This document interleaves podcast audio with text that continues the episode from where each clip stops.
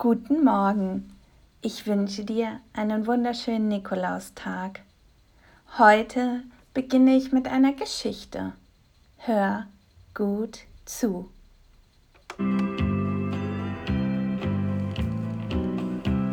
Eines Morgens, es war im vorigen Jahrhundert, fand der Chefredakteur einer New Yorker Zeitung auf seinem Schreibtisch folgenden Brief eines achtjährigen Mädchens.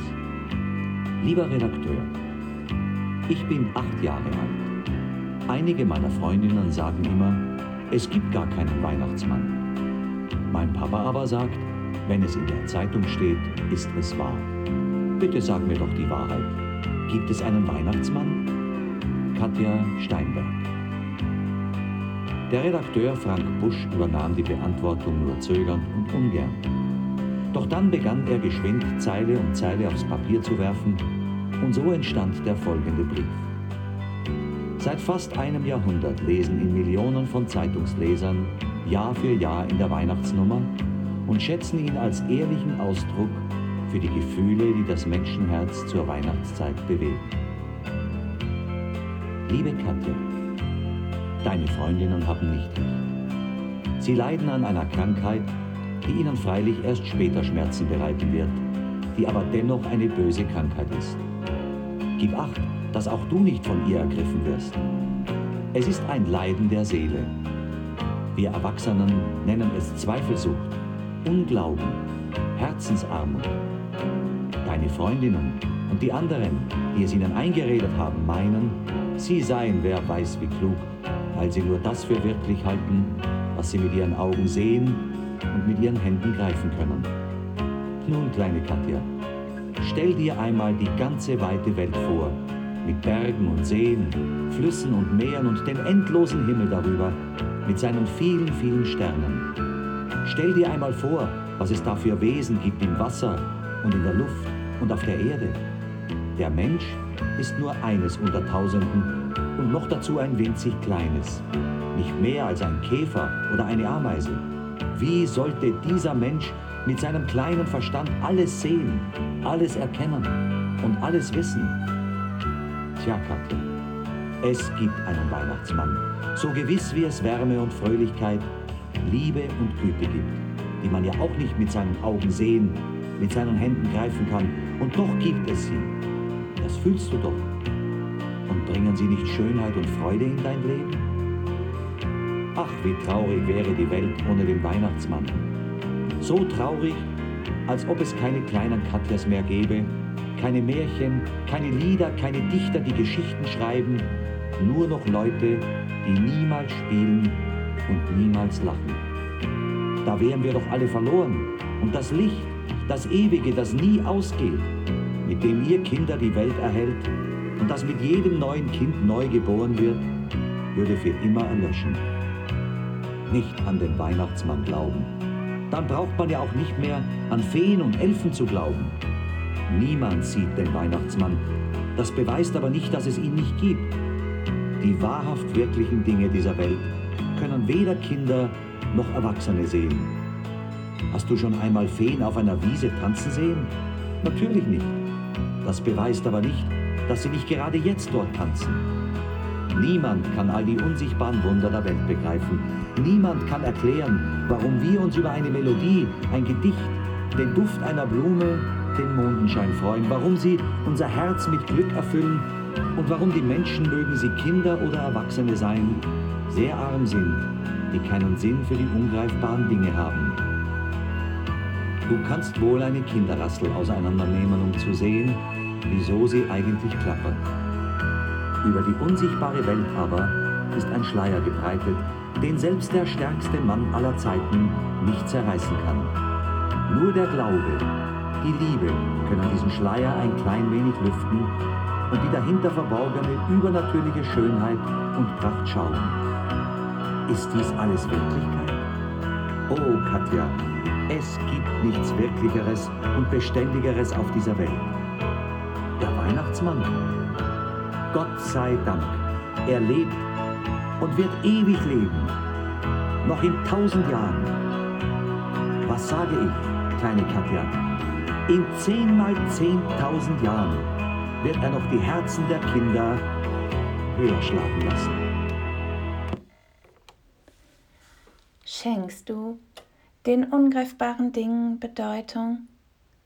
Das Geheimnis der Weihnachtszeit besteht vielleicht das darin, dass wir auf unserer Suche nach dem Großen und Außerordentlichen auf das Unscheinbare und Kleine hingewiesen werden. Es geht bei Weihnachten für die meisten nicht um Religion. Es geht um eine gewisse Magie und die viele Liebe, die zu dieser Zeit in der Luft liegt. Positive Energie. Einmal im Jahr scheint die Welt umhüllt zu werden von einem Liebesschleier. Menschen beginnen über sich und das Leben nachzudenken. Plötzlich sind Traditionen und Werte wichtig. Und gleichzeitig ist es die Zeit im Jahr, wo sich Familie und Partnerschaften vermehrt zerstreiten und trennen. Wieso ist das so?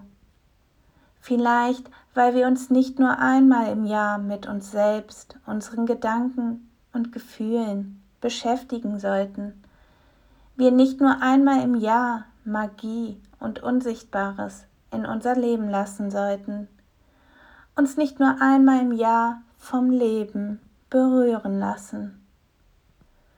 Räumst du deinen Träumen und deiner Fantasie noch Platz in deinem alltäglichen Leben ein? Schenkst du deinem Kind in dir Aufmerksamkeit? Vereinen wir Kopf und Herz. Wir entscheiden nie nur mit Herz oder Kopf. Nehmen wir unser Herz als Grundlage für unsere Entscheidungen und lassen unseren Kopf wichtige Details und Informationen zur Realisierung zuniefern. Unser Herz sendet immer mehr Informationen als unser Kopf. Das fürchten wir oft, weil die Nachrichten aus unseren Herzen nicht immer greifbar sind, oft mit Abenteuer verbunden und uns verwundbar machen. Davor haben wir Respekt. Ich sage dir, Leben ist mehr als Rackern und Schuften. Leben ist mehr als Kohle und Kies. Leben ist mehr als Warten auf morgen. Leben ist mehr als Hetzen und Jagen. Leben ist auch mehr als nur Theorie. Leben ist mehr als Zweifeln und Fragen. Leben ist hier, jetzt oder nie. Leben ist Träumen, Lachen und Weinen. Leben ist Zärtlichkeit und Gefühl. Leben ist Lust und Leben ist Liebe. Zeit für Musik und Zeit für ein Spiel. Liebe macht nicht blind. Der trägste Geist und das unbegabteste Herz werden hellsichtig, werden klug, wenn sie lieben. Kennst du die Momente im Leben, wo du etwas siehst oder spürst, das so schön ist, dass es weh tut? Kennst du Momente, wo du etwas siehst, spürst und wahrnimmst, was so schön ist, dass dir eine Träne übers Gesicht läuft, wo Lachen und Weinen sich vereinen. Das sind Momente, wo dein Fass überläuft, wo alles aus dir heraussprudelt. Das sind Momente, wo dein Schmerz sich eine Ausdrucksmöglichkeit sucht. Das sind Momente, in denen du dich wieder selbst spürst. Du begreifst, was Leben und Liebe ist und wozu diese fähig sind. Sie sind fähig, jegliche Grenzen von uns selbst und von außen zu sprengen. Liebe ist der Ort, der Raum und Zeit überdauert Unser Herz möchte die gesamte Palette an Gefühlen haben. Diese Momente sind befreiend. Vielleicht sollten wir heute alle gemeinsam eine Entscheidung treffen. Diese Entscheidung ist nicht nur für dich selbst, sondern für uns alle, die ganze Welt.